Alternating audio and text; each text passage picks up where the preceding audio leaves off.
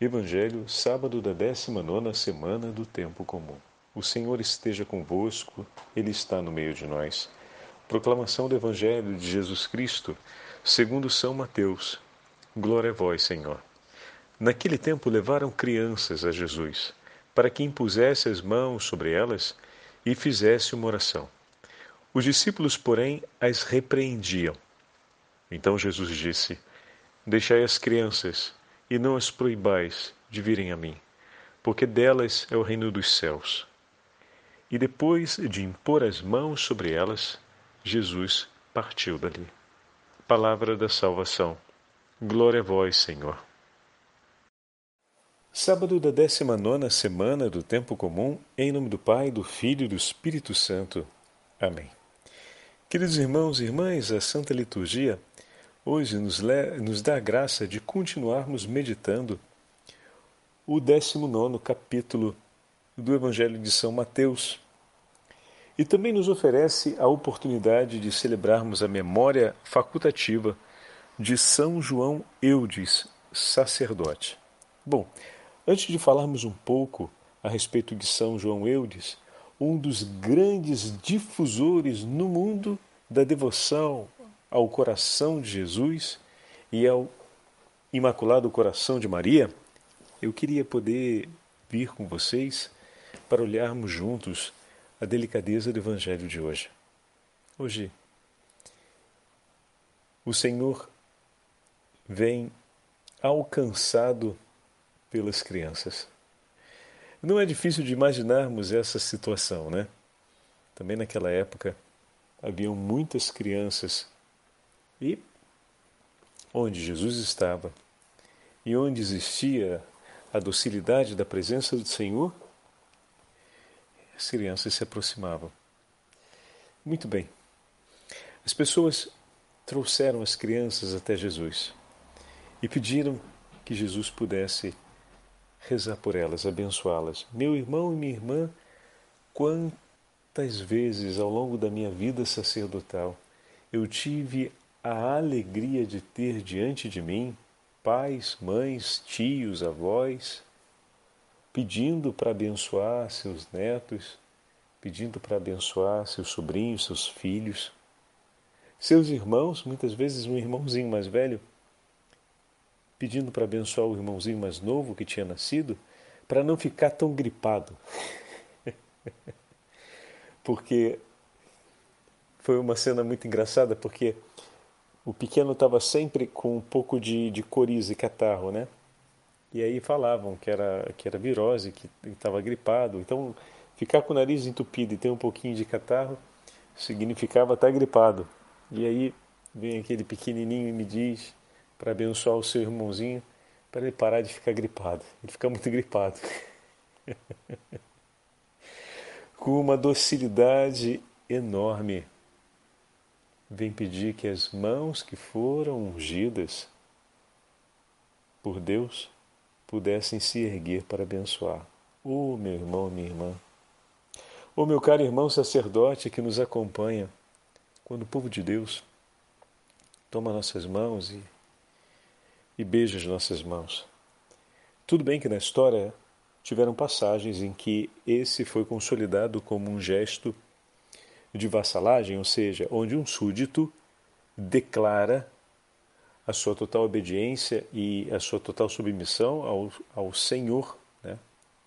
ao suzerano, ou aquele que tem a autoridade e o poder sobre ele, mas na nossa tradição cristã católica, o sinal do beijo nas mãos está diretamente é, associado ao reconhecimento das marcas da chaga de Nosso Senhor.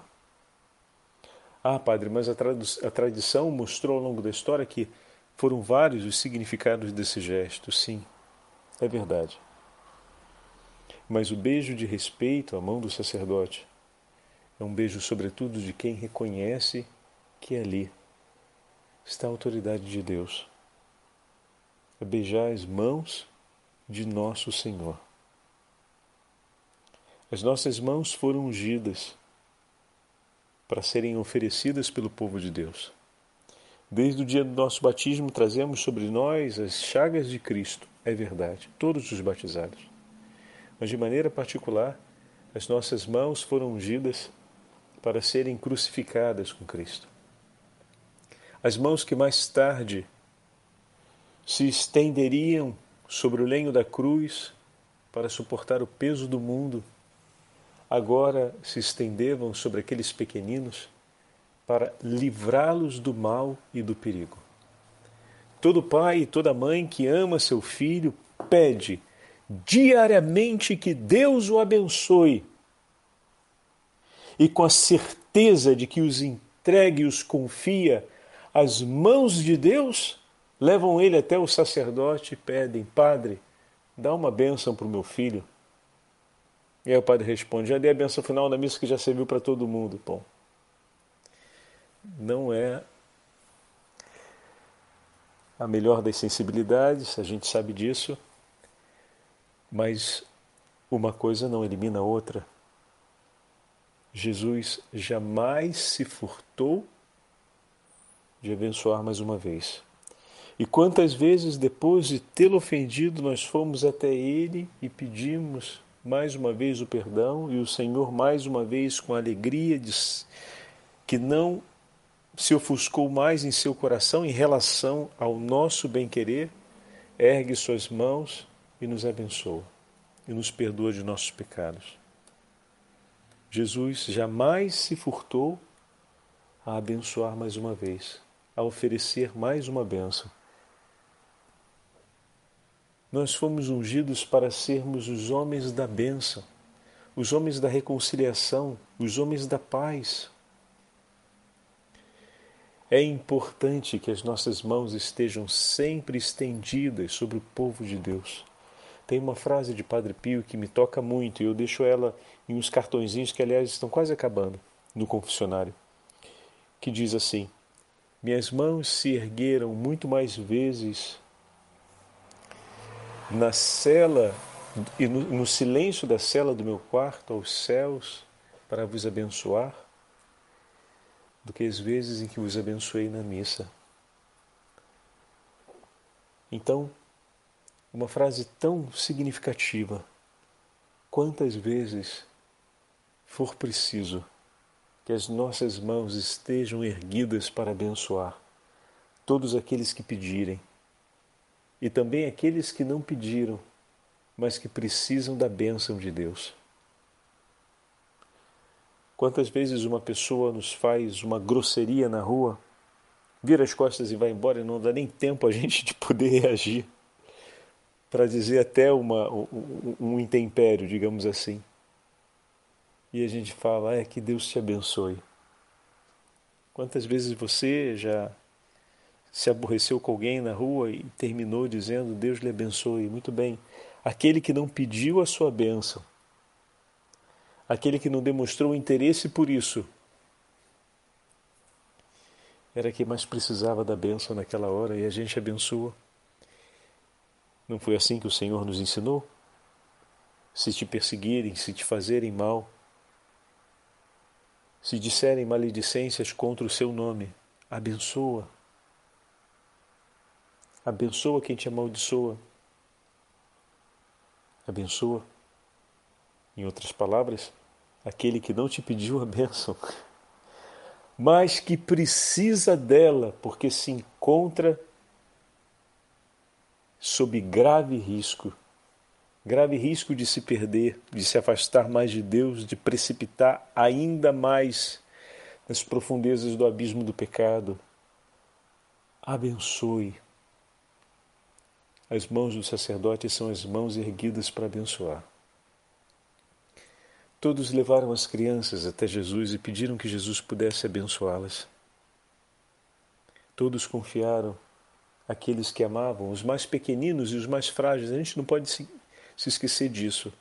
Naquele momento, socialmente, as crianças eram os menores da sociedade, porque os recursos eram mínimos, a chance de mortalidade era alta e a possibilidade de fazer uma outra era grande. Então, uma matemática esquisita, mas calculada dessa forma. De maneira que, se faltam recursos, os primeiros recursos são para manter aqueles que já estão vivos.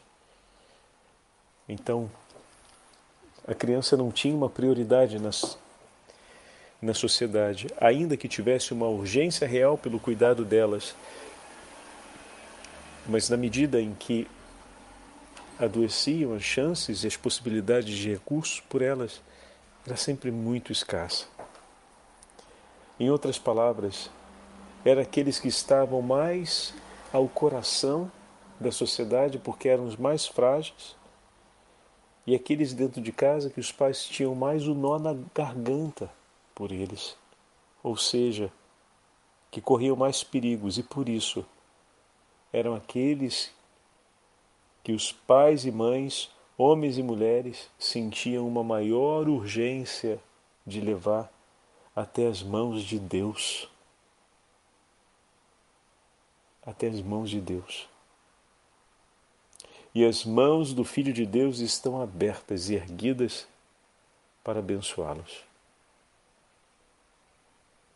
Aqueles que mais precisam estar nas mãos de Deus foram levados até as mãos de Jesus por aqueles que o amavam. Mas quantas vezes a mão de Jesus se ergueu no silêncio da noite, agora pego a, a frase de Padre Pio, para rezar por todos aqueles que precisavam dele, que precisavam estar em suas mãos. Muitos foram trazidos por aqueles que amavam. Outros talvez não tivessem ninguém que os trouxesse até Jesus, mas precisavam muito de suas mãos amorosas e prontas a abençoar e a perdoar. E por eles, Jesus, no silêncio da noite, erguia suas mãos e rezava. Assim também a nossa vida sacerdotal. Muitos serão trazidos até a gente e o povo de Deus irá pedir para abençoar que jamais as nossas mãos se furtem ao compromisso de abençoar, que jamais as nossas mãos se furtem a oferecer e a realizar aquilo que Deus, desde toda a eternidade, quis que pudéssemos, em seu nome, realizar. Se um copo d'água não vai ser esquecido, imagina, caro Padre, a bênção que você der àqueles que lhe pedirem e a bênção que o Senhor oferecer para aqueles que não lhe pedirem. O mesmo vale para todos nós, nas devidas proporções. Cada vez que um pai abençoa seu filho, ah, mas hoje a criançada não pede mais a bênção, padre. É verdade. Infelizmente caímos na perda desse hábito tão importante. Mas não significa que por não pedirem não possamos fazê-lo. Bendito Pai que todo dia entrega seu Filho ao Imaculado Coração de Maria e o consagra ao Sagrado Coração de Jesus.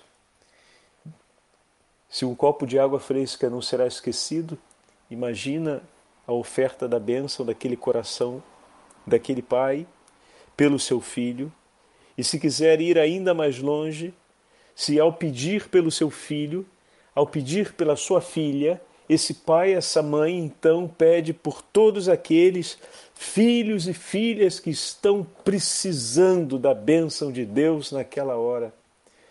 Você tem essa autoridade, meu irmão, minha irmã, de fazer esse pedido em nome de nosso Senhor Jesus Cristo, pois estamos unidos a Ele no batismo e rezamos em nome dele, e o Senhor assim rezou por nós e nos ensinou a rezar uns pelos outros. Por isso, quando você rezar de manhã cedo e abençoar seu filho, sua filha, seu neto, sua neta, não esquece de acrescentar essa súplica. E todos aqueles filhos e filhas e todos aqueles, todos aqueles netos e netas que estiverem precisando, Senhor Jesus, urgentemente da sua bênção e da sua proteção. Eu os abençoo também, como abençoo agora meu neto e meu filho. Em nome do Pai, do Filho e do Espírito Santo. Ou então eu te peço, Senhor Jesus, que abençoe meu neto, meu filho, minha neta, minha filha, nesse dia que o Senhor nos concede, que começa com a sua graça. Eu te peço também que o Senhor abençoe todos aqueles filhos e filhas, todos aqueles netos e netas que estiverem mais necessitados da sua bênção no dia de hoje e que estiverem realmente em uma situação de perigo. Abençoa eles, Senhor Jesus, e livra-os de todo mal e de todo perigo. Amém. Nós podemos ser uma legião infinita de pais e mães, de avós e avós, a pedir isso todo dia de manhã não só pelos nossos, mas pelo mundo inteiro. E o eco dessa oração ultrapassará os estratos do céu e alcançará os confins do mundo e do universo. E Deus, que é bom e misericordioso, virá em nosso socorro, porque perceberá em nossas orações porque receberá em nossas orações o eco da súplica de seu filho, que sempre ergueu os braços e as mãos ao Pai para lhe suplicar que abençoasse e livrasse do perigo de todo mal aqueles que lhe foram confiados por Ele mesmo. Oh, meu irmão e minha irmã, vamos fazer vir para fora esse poder e essa autoridade como intercessores em favor dos homens e mulheres do mundo inteiro, em favor da nossa família, dos nossos caros, mas, sobretudo, em favor de todos aqueles que são amados pelo Senhor e esperam por Sua bênção. A cada dia nós podemos cumprir o papel que aqueles, provavelmente pais e mães, cumpriram no Evangelho de hoje, levando seus filhos até Jesus e que nós possamos multiplicar a súplica de bênção por todos aqueles que precisam e que têm a urgência de serem abençoados e protegidos pelo Senhor. Por último, eu queria poder dividir com vocês esse trechinho da liturgia das horas de hoje, do texto escrito por São João Eudes, que foi um grande pregador de missões populares na França, ele viveu num período muito difícil, o período do 17 século, onde aconteceu a Revolução Francesa, período em que aconteceu a Revolução Francesa, em que as heresias do jansenismo e do quietismo varreram boa parte da, da Normandia e também da França. Enfim, um período onde a espiritualidade cristã e os valores da religião foram duramente perseguidos, agredidos, martirizados, foram vilipendiados, um período de grande violência pela aclamação aos governos que assumiram o encargo da revolução e depois o desenvolvimento da mentalidade revolucionária sobre a continuidade da história. Mas também nesse mesmo período, o Senhor convocou grandes homens que renovaram a piedade e a devoção no meio dos homens, que foram uma presença de Deus em favor da permanência e da continuidade na fé do povo, a fim de que, mesmo em meio às perseguições, ao derramamento de sangue, mesmo em meio ao recolhimento dos bens, era uma coisa que a Revolução fazia, ela tomava, confiscava todos os bens da pessoa e a lançava praticamente a, a condição de morrer por fome né, e frio. As páginas são realmente terríveis. Nesse mesmo período, o Senhor é, chamou tantos como São Vicente de Paula, Jacques Olivier, Ollier, Condran, Berrelier e dois, além de São Vicente de Paulo, dois outros grandes nomes que nós conhecemos muito bem, São João Eudes e São Luís Grignon de Montfort. Jacques Ollier é aquele que formou São Luís Grignon de Montfort. E esses, em meio a toda a centelha que vai girar o período revolucionário, foram aqueles que defenderam e anunciaram o Evangelho e a perseverança, ensinaram o caminho da perseverança, a devoção do povo de Deus para que não se dispersassem e para que não seguissem a maldade e a perversão daquele tempo. E qual era o ensinamento de São João Eudes? Olhai e aprendei a partir do coração de Jesus. Olhai e aprendei a partir do imaculado coração de Maria, que nos ama e nos defende em todos os momentos. Por isso ele escreve assim: Rogo-te, medites que nosso Senhor Jesus Cristo é tua verdadeira cabeça e tu é um de seus membros. Ele está em relação a ti como a cabeça em relação aos membros. Tudo que é dele é teu o espírito, o coração, o corpo, a alma e todas as faculdades são para que os use como se fossem teus, a fim de que, servindo, tu louves, o ames e glorifiques. Por teu lado, tu lhes és como membro para a cabeça. Por isso, deseja com ardor usar todas as tuas faculdades como dele, para servir e glorificar ao Pai. Mas não apenas Ele é teu, recorda-te. Quer também estar em ti, vivendo e reinando em ti, tal como a cabeça vive e reina sobre seus membros. Quer, pois, que tudo o que nele existe viva e reine na tua vida. Assim, o seu espírito em teu espírito, o seu coração triunfe sobre o teu coração. Todas as faculdades de sua alma sobre as faculdades da tua alma, a ponto de se cumprirem em ti as palavras que São Paulo escreve: glorificai e trazei a Deus em vosso corpo, bem como manifeste-se a vida de Jesus em vós. Tudo quanto há em ti, caríssimo irmão, nele tem de ser inserido, e deves receber dele a vida que trazes contigo, e ser por ele então guiado em cada um de seus passos. Não terás vida, vida verdadeira a não ser em Jesus, única fonte da verdadeira vida. Fora, de, fora dele, só encontrarás morte, perdição, desilusões e dispersões. Seja Ele o único princípio de teus movimentos, tuas ações, seja Ele as forças que movem a tua vida. Dele para Ele tens de, ver, de viver para realizares as suas palavras. Nenhum de nós vive para si ou morre para si.